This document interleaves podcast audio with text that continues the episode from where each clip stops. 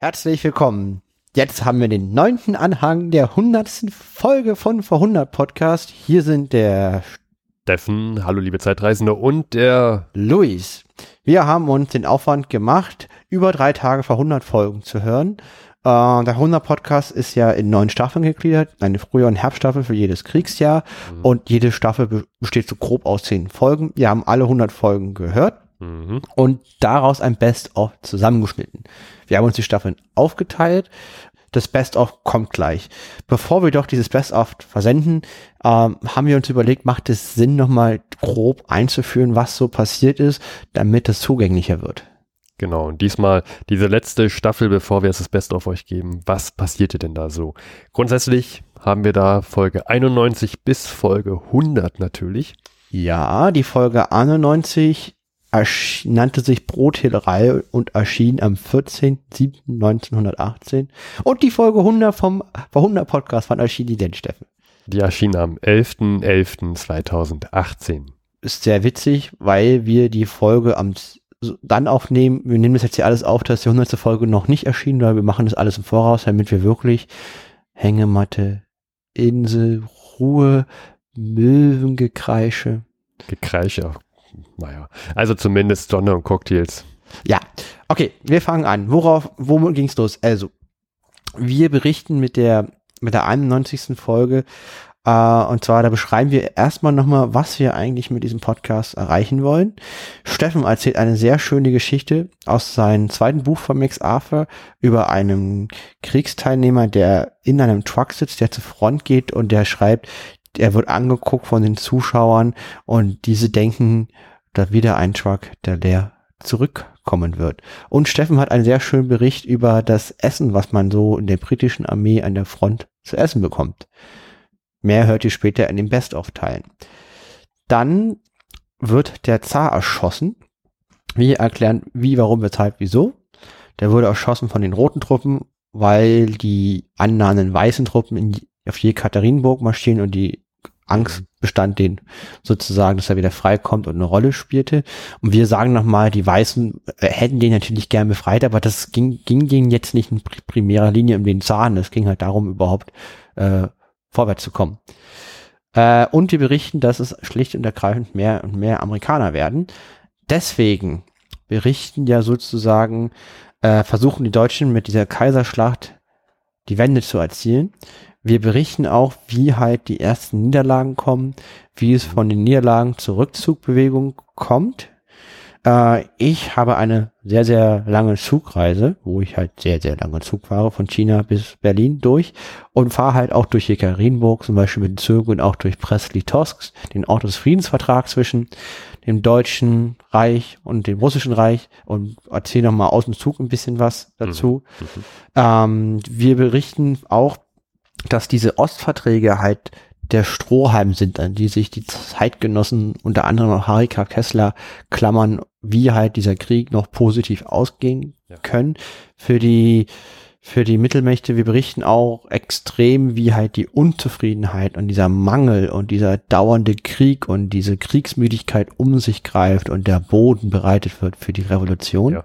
Und dann kommt am Ende auch relativ schnell die Einsicht, dass das militärisch nicht mehr zu gewinnen ist von deutscher Seite aus. Mhm. Es kommt immer öfter zu Aussagen, wie man müsste mal auf die Friedensnoten von Wilson eingehen, diese 14 Punkte.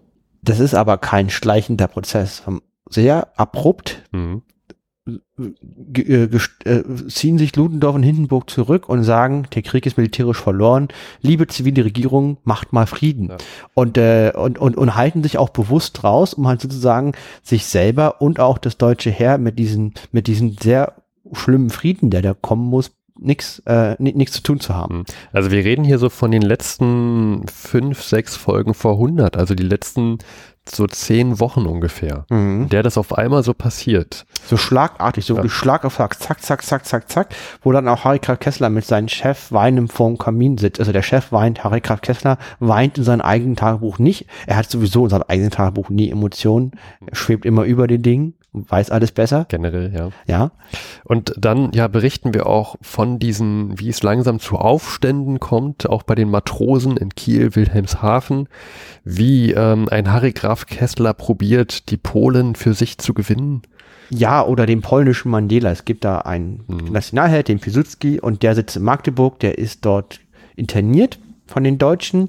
Der es ist abzusehen, dass er freikommen wird und die Idee ist, den vorher freizulassen, damit er, er ist auch später der erste Staatspräsident Polens, damit er nicht ganz so sauer ist auf die Deutschen, muss man so ja, formulieren. Ja. Und äh, wer kennt diesen Piłsudski? Wer kennt ihn wohl? Natürlich Harry Graf Kessler. Und er wird überraschend außer ja. Korn dahin zu fahren um mit ihm zu verhandeln und, und, und man nimmt dann auch persönlich die Freilassung und uh, auch das berichten wir ausführlich aus seinem Tagebuch. Und kommen natürlich dann auch zur hundertsten Folge vor 100 der Weltkrieg in der Nutshell von vor viereinhalb Jahren Podcast, äh, von viereinhalb Jahren Podcast. Und da berichten wir über die Revolution im Deutschen Reich, wie sie zustande, zustande kam, wer die Republik wie wann ausgerufen hat. Es gab ja zwei Ausrufe. Ja, und wie auch man sich darauf geeinigt hat, wie man denn weitermachen möchte, dann zum Friedensvertrag äh, in diesem Güterwaggon und äh, was ein Harry Graf Kessler da so erlebt hat. Und äh, das ist jetzt auch die letzte Aufnahme für ein Jahr vor 100, die wir beide tätigen mhm, werden. Mhm. Äh, ich habe schon Whisky bereitgestellt, Steffen. Ja. Es war eine wunderschöne Reise, viereinhalb Jahre lang mit dir. Ah, angefangen als Klodwig und Harald. In, in meinem Kinderzimmer, in der alten Wohnung meiner Eltern, äh, haben ja. wir die erste Folge aufgenommen. Du warst aber nicht mehr Kind. Nein, ich, ich, habe auch schon nicht mehr gewohnt, aber die ist, meine Eltern haben noch da gewohnt, aber da haben ja. wir auch genommen. Und, ich, ich hatte auch noch in, in der Wohnung meiner Eltern damals mit aufgenommen. Ja, richtig. Da hast du auch nicht mehr gewohnt? Also ich kam ja aus Spanien wieder und habe dann noch ein halbes Jahr gewohnt. Ach so, Wieso? doch. Ja. ja. also jetzt haben sich in den letzten viereinhalb Jahren haben sich die Zeiten doch, sagen wir mal, ohne in die Details zu gehen, weil privat doch mhm. arg verändert, ne? Ja. Also ist viel passiert. Ja, es äh, war eine schöne Reise von meiner Seite. Ja, von meiner Seite auch. Vielen Dank, Luis. Du beehrst mich hier mit deinem besten Whisky, wie du gesagt hast. Ja, und von meiner Seite auch gerne wieder und weiter. Ob und warum und weshalb und ob jetzt bei V100 oder bei was anderem, das müssen wir alles noch entscheiden. Und ob überhaupt, weil ist es immer die Zeitfrage. Und wir genießen jetzt diesen Whisky und leiten ein in das letzte Best-of, das neunte Best-of von V100 und äh, viel Spaß beim Hören. Seid live dabei, wenn ein Geschichtspodcast über seine eigene Geschichte podcastet.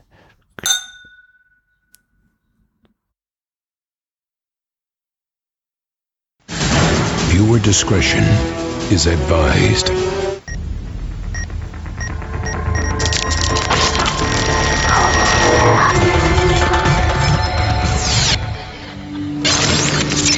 Previously on verhundert. Genau, denn alles hat ein Ende, nur die Wurst hat zwei, also haben wir auch zwei Bücher. Jetzt fragt man sich, was für Essen muss das sein, dass man bestraft wird, dass, weil man es nicht gegessen hat. Also im Ersten Weltkrieg. Und er sagt, das waren halt trockene, wirklich richtig trockene Kekse. Sie haben sie mal als Hundekekse bezeichnet. Ähm, hin und wieder gab es auch so getrocknetes ähm, ja, äh, äh, nach Gemüse und Kartoffeln. Dauerhaft. Ähm, wirklich warmes Essen hat er in seiner ganzen Zeit nur zweimal im, im Weltkrieg gesehen. Boah, wollen den ganzen Tag an so einer kalten Kartoffel rumlutschen, den ganzen Tag so einer kalten Keks, da vergeht ein echtes Leben, ne? Ist ja furchtbar. Ja, also was sie auch ähm, sehr oft hatten, war ähm, äh, Bully Beef.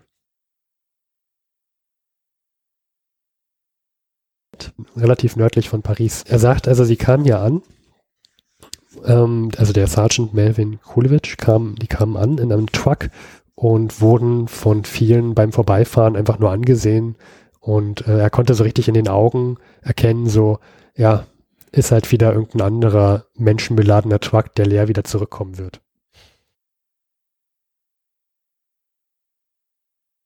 Und das ist die letzte in diesem Weltkrieg. Tatsächlich, dieser ewige Krieg. Ich meine, muss ich mal überlegen, wie gesagt, wie lange wir uns schon hier sehen und über den Ersten Weltkrieg reden und, und wie lange ihr auch schon diesen Podcast hört. Und die, das ist auch das, was, was wir wirklich zeigen wollen mit diesem Projekt ist, wie scheiße lange dieser Krieg ging. Ja. Um einfach mal diese Dimensionen, um was es da geht, begreifbar zu machen. Das ist einfach so ewig lang.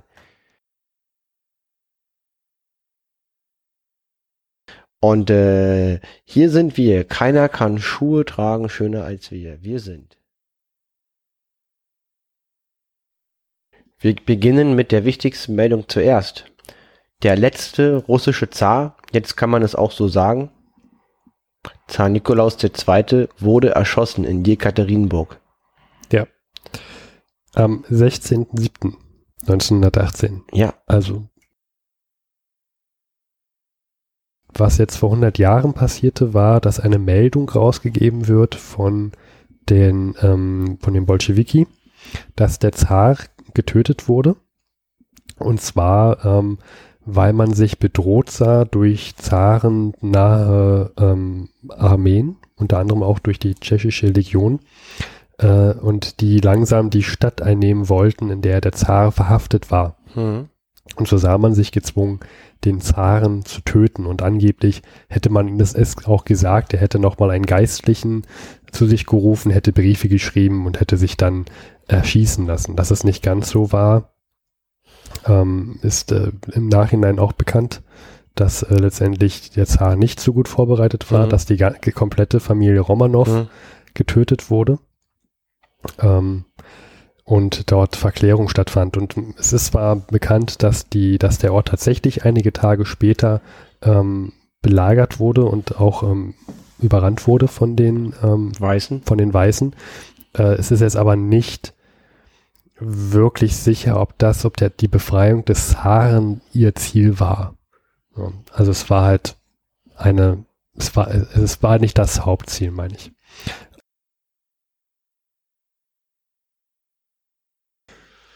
Genau, und ähm, was du vorhin meintest mit den, mit den amerikanischen Truppen, dass man sieht, was die für glänzende Uniformen haben und so weiter. Da haben wir hier noch einen Bericht vom Major Hartwig Pohlmann aus der 36. 36. preußischen Division. Mhm. Und er sagt, er sagt auch, dass sie bei der Marne gekämpft haben, also ein Fluss, und dort haben sie amerikanische Truppen gesehen, die halt von Monat zu Monat äh, immer mehr wurden. Finde interessant, dass der das so beobachten kann. Das muss mhm. auch mega deprimierend sein, weil ja. man weiß auch, wo die herkommen, da kommen ganz viele. Ja. Also die fangen ja gerade erst an. Ähm, und er schreibt, also äh, er schreibt, der Gegner, der wurde übermächtig für uns. Ähm, aber wir haben unseren Dienst verrichtet als Soldaten. Ähm, er schreibt hier, dass in unseren, also unsere Aufgabe war es halt durchzuhalten und die Aufgabe der Politiker, einen Weg zu finden, Frieden auszuhandeln.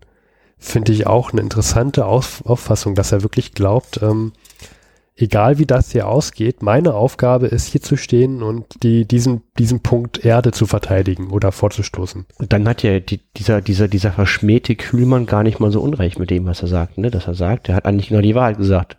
Militärisch ist kein Sieg mehr zu erringen. Da hat der Kühlmann recht gehabt und äh,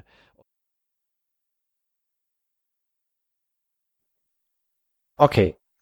Was war denn so los in der Zeit von vor 100 Jahren? Wir haben Frieden im Osten und wir hatten die Frühjahrsoffensive der Deutschen an der Westfront, wo sie der Rahmen der sogenannten Kaiserschlacht unter dem Oberbefehlshaber des deutschen Kaisers Wilhelm II. alles in auf eine Karte gesetzt haben, um an der Westfront militärisch den Sieg zu erringen, bevor die Amerikaner mit nennenswerter Stärke in den Krieg eingreifen können. Und äh, so viel sei jetzt schon gesagt. In der letzten Folge ist diese Offensive zum Stillstand gekommen, unter anderem an der Mahn, wo auch der Stillstand erfolgte 1914 vor Paris. Mhm, mh. Zum Zeitpunkt des Erscheinens der Folge sagt er, Mittelstand und Volk in Berlin nehmen, wie mir scheint, die Gefahr im Osten und die Misserfolge im Westen ziemlich dickfällig. Heute Abend waren die Vergnügungslokale in der Friedrichstadt überfüllt. Das Leben brodelt wie gewöhnlich. Soldaten und Huren, die Mengen bei Sekt und Musik und im Zigarettenqualm. Ici on danse. Wie beim Bastillensturm. Hm fand auch dieser das Schlusssatz, ici on danse, ich vermute, also ici heißt, hier wird getanzt, mhm. auf Französisch, auf Deutsch heißt das, und äh, wie beim Bastillensturm, dieser Vergleich, auch den Sturm der Bastille vor der französischen Revolution, ist ja doch sehr treffend, wie wir wissen. Ja.